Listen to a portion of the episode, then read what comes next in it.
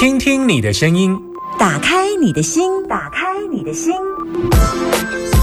听音占卜，听音占卜。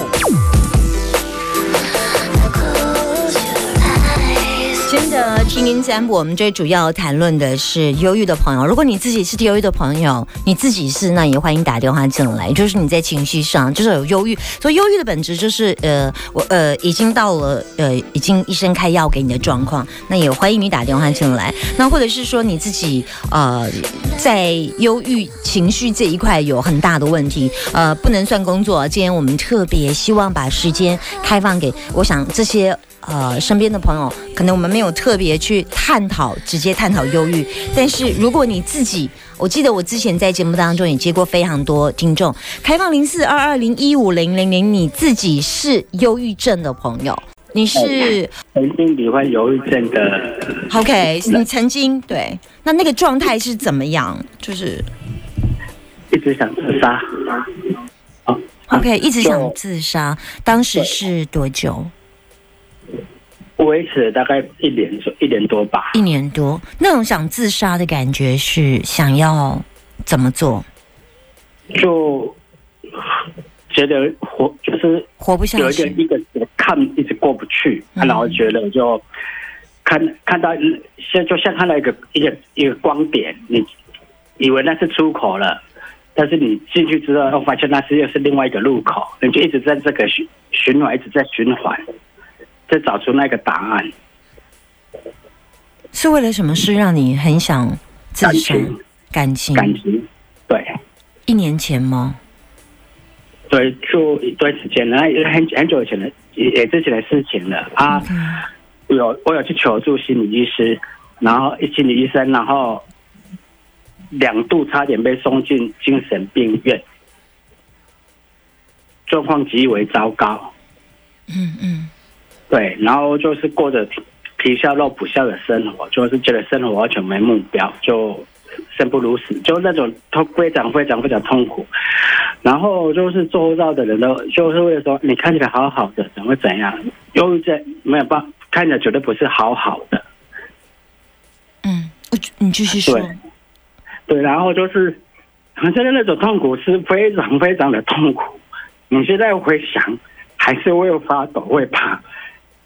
那个惊恐恐恐慌的心一出来，那一刹那间，可能是一秒、两秒、三秒，那之间可能就会做出我无法预料的事情。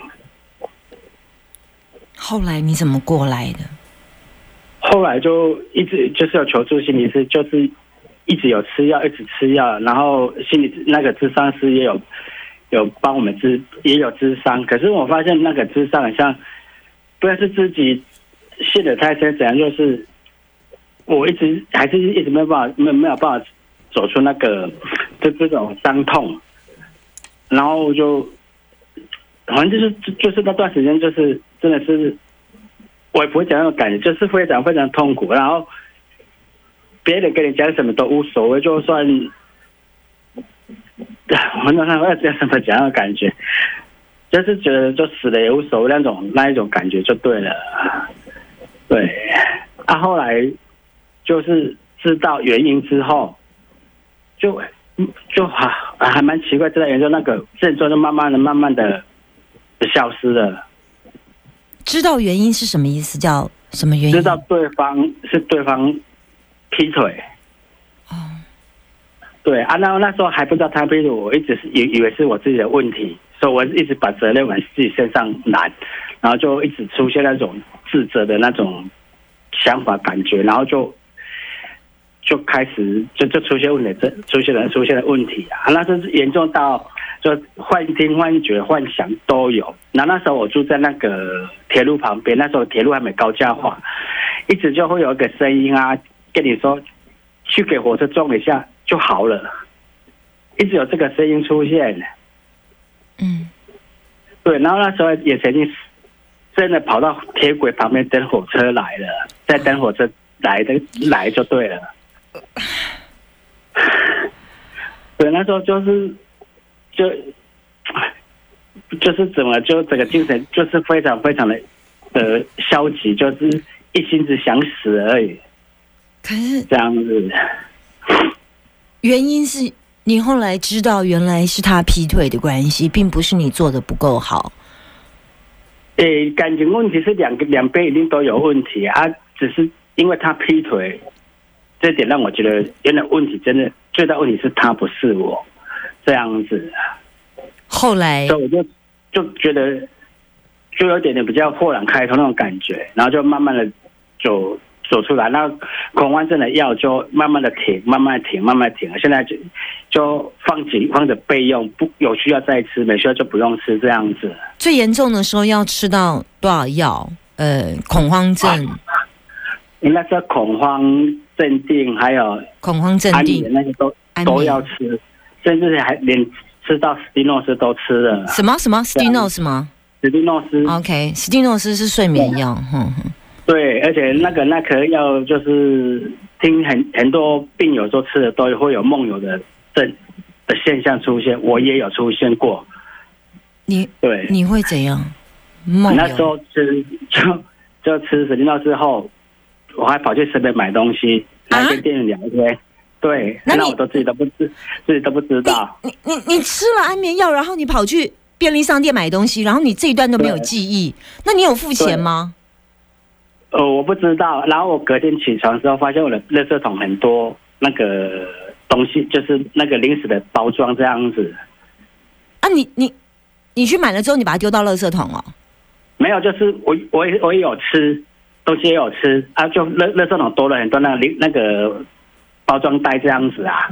所以那时候是半夜了，因为你睡了嘛。对啊，我自己完全都没有印象我去做这件事情。那我醒来之后，我票看我发票也也真的有发票。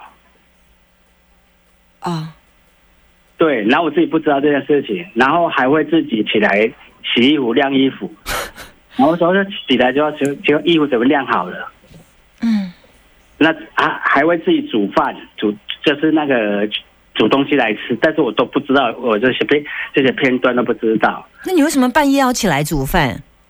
就不知道啊，就吃了颗药之后的的状症状，然后我就有跟医生讨论，然后后来就医生觉得这可能有点点危险，就把我就把史蒂诺斯给停掉。哇！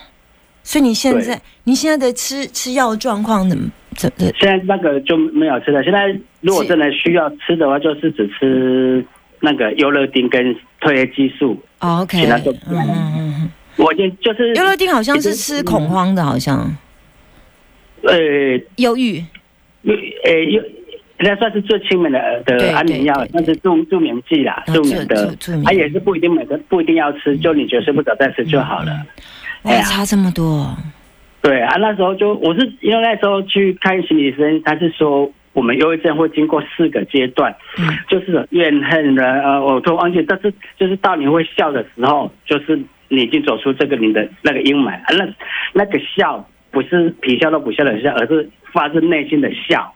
当你会会笑会恨的时候，表示你已经走出这个所谓的那个那个那个有算是一个一个阶段这样子。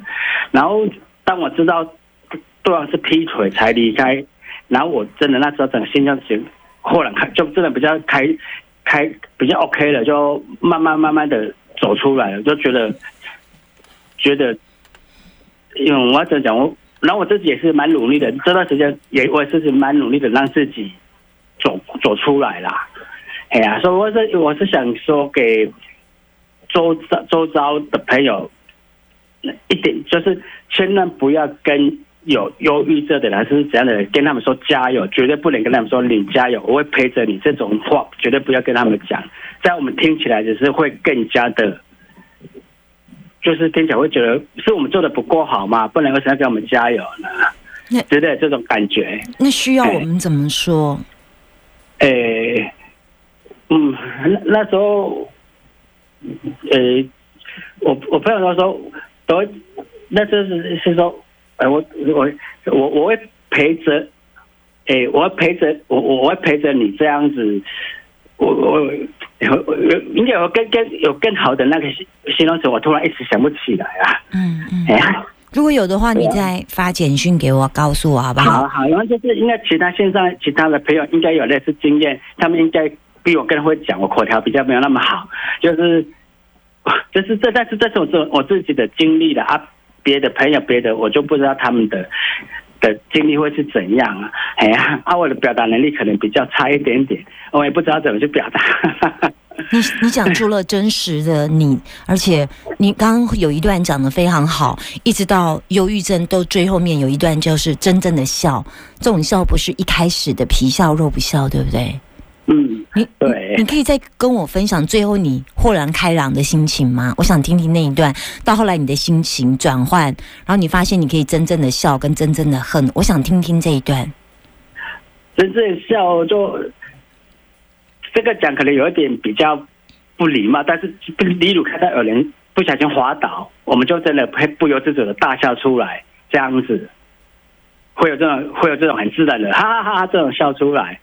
刚刚有人出糗啊，就会很很自然的就笑出来了，这样子还是在电视上看到比较好笑的梗啊，还是就你就会就会很自然的笑出来的那种笑，就是就就是会觉得哦，就喝酒啊那样这样以。前以前不会这样，就啊，在忧郁症期忧郁症期间，知道你会觉得啊，这有什么好笑的啊？不然就是鹦鹉去的，好、好这样，就是你会周遭的人都会感觉到你的笑是是刻意笑出来，是很自然笑出来，他们都会表现，他们都看感觉得出来啊。哎呀，嗯。好对啊，你的分享让我真的觉得很感动。所以你现在这样距离那一段可怕的那一段，就是你也很想活，你也很想活过来，所以你也试了很多的方法。所以你 那那那时候我我还记得我还曾经去求救，就是我有有一一个朋友当社工，我就直接跟他讲说，我一直好想死，然后他就叫我去那个某家医院挂急诊，然后我就去急诊。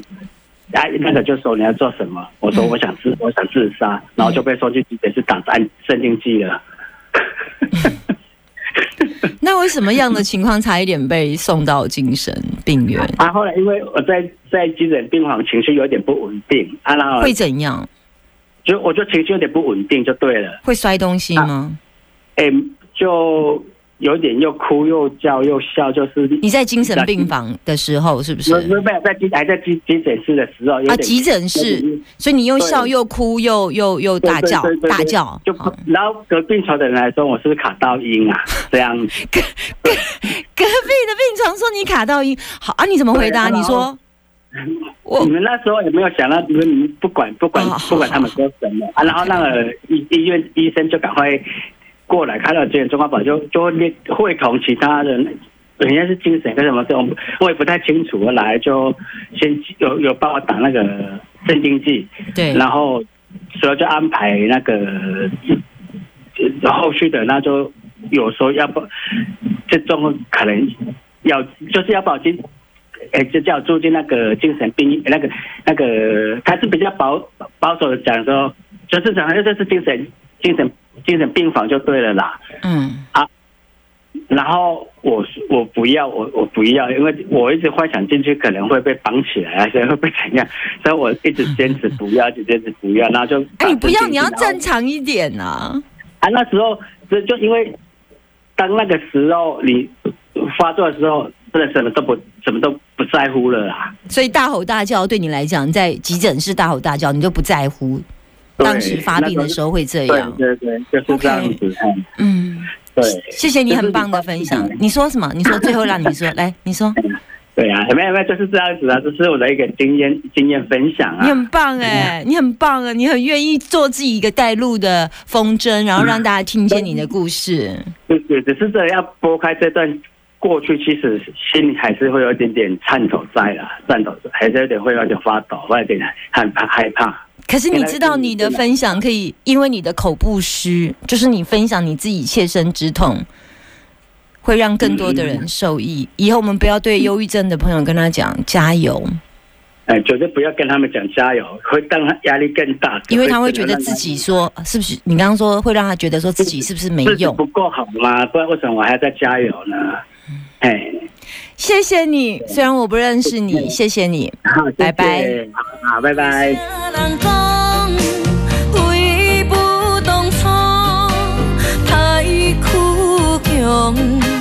爱的解药无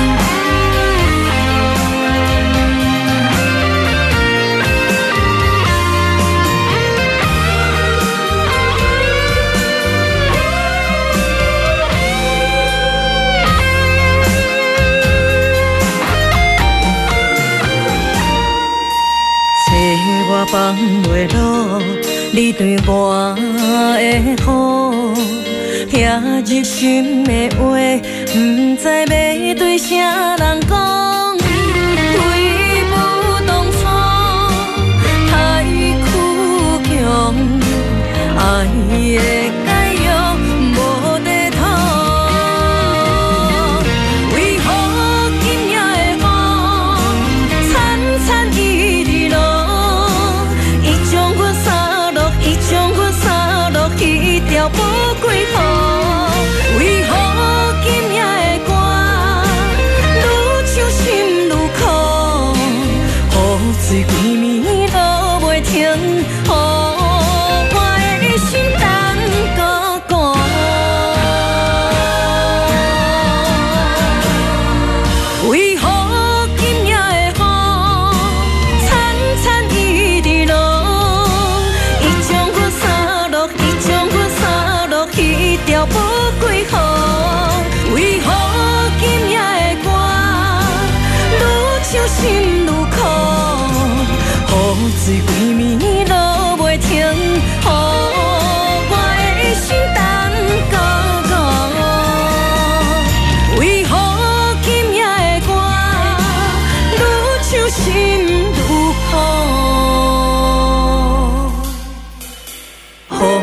规暝落袂停，予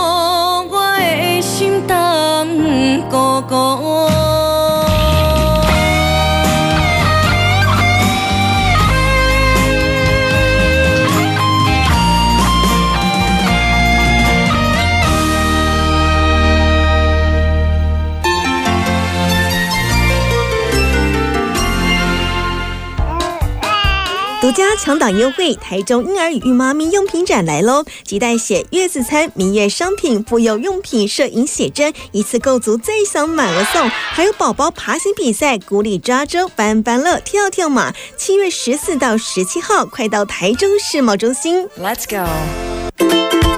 走，我们徒步环岛，一路吃遍台湾美食。好，要从哪里出发？从全台任何一家 Seven Eleven 现在快到 Seven Eleven 全商好时光，吃嘉义风味鸡肉饭，严选鸡肉，独门酱汁；古城严选风味意面，甘醇酱油熬煮肉燥。还有富航豆浆、台东初乳牛乳等各地特色美食。快到 Seven Eleven 全台吃豆豆。大千电台有 Seven Eleven 真好。大家好，我是南投县长许淑华。二零二三南投星空季盛大展开，欢迎大家游南投赏星星、品好茶。七月八号星期六晚上六点到八点，邀请民众一起到溪头麒麟潭体验星空野餐露营。我们要去胜利交响曲，那是我们未来的新家。耶，在惠家住新家。上路火车站到站就到家，还有台中捷运蓝线，爸爸去中科上班很方便哦。七大花园公社，回家就像住饭店。现在赏屋签约再到香屋，好礼三重送哦。零四二六六三一九九九，胜利交响曲。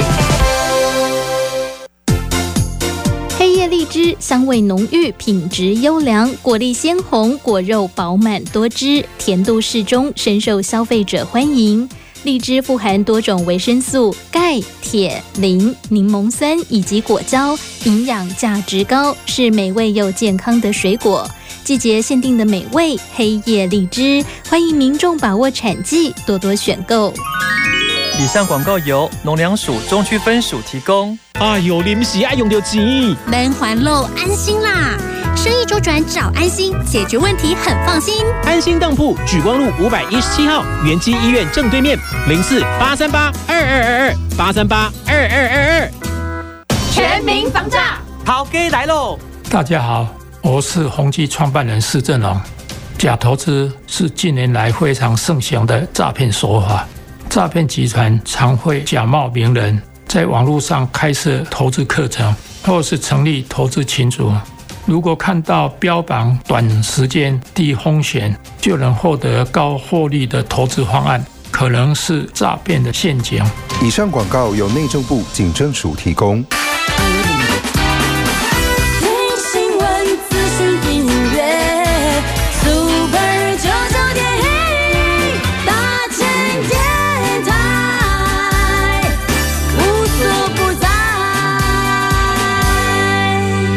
现在的人压力很大，都市的步调又快，有时候身为一个上班族，真的很想给自己放长假。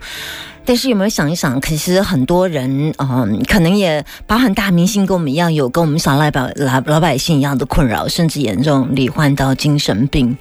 记得那个我看过那个一个新闻，在讲说，魔力红主唱是个过动儿。小布说自己因为爆红之后压力很大，吸食大麻，外面就是看起来光鲜亮丽，可是他私底下只要脱离镁光灯，他就用抽大麻来疏解，最后罹患忧郁症这样子。那还魔力。力宏大家知道主唱那个亚当，就是亚当李维，他小时候因为爸妈离异，所以他就变成被诊断出注意力不集中。他光是要把自己做好一件事情是很困难、很困难的事，所以他后来拍了公益广告关怀过动儿。大家知道里奥纳多，对，那其实他是有强迫症，不断的洗手。强迫症，他就是强迫症。不不不断不断讲同样的话，讲同样的话。强迫症最严重的时候，真的是还是走很难走出来。Tom Cruise 失读症叫阅读障碍，小时候因为阅读障碍加上爸妈工作不稳定，换了十五个学校。Tom Cruise 被诊断叫失读症，字母会搞混，连字典不知道怎么查，最后是妈妈的帮助才逐渐好转。Elden 酱，这都好多好多故事。有机会大家再来聊，还原之后，我们希望自己都可以，自己真的碰到问题的时候，不要很多事情，不要很多事情，全部都揽在自己身上，告诉自己，我尽力了，我尽力了，我是最棒的，我尽力了，我是最优秀的。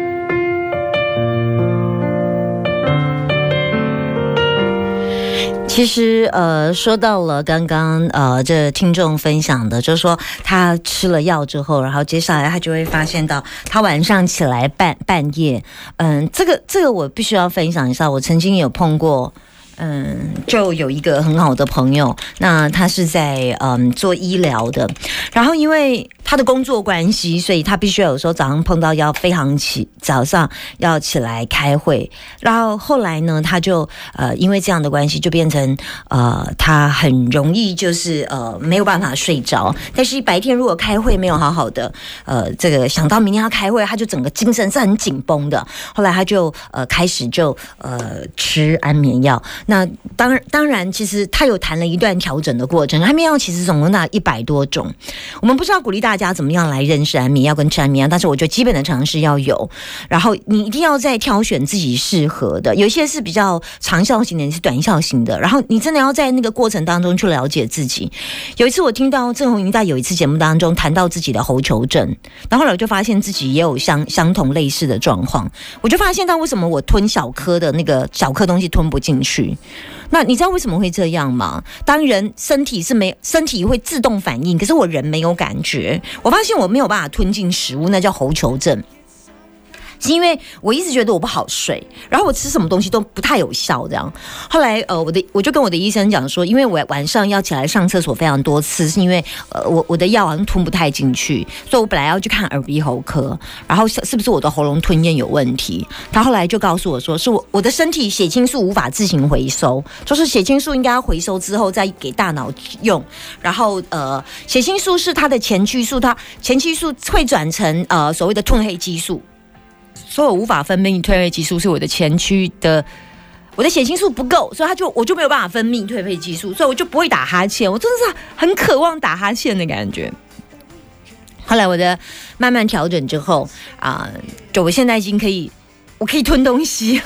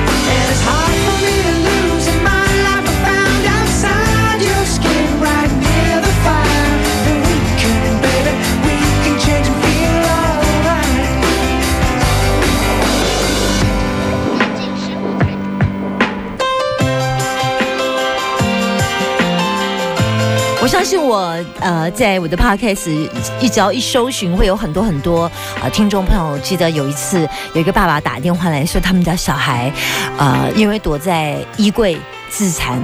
我大家不知道，嗯，不重要。这个故事的过程，重要的是一个求助的父亲的心情。我们希望想要让这样的话题更多人看见，所以我们今天希望。能够为这些在精神性上有很多走不过去那个坎儿的话，想办法，我们一起来努力。嗯，不加油，不加油，一起，我们不要一起努力，应该是说，就听听我们的意见，然后我们一起把这个坎给翻过去。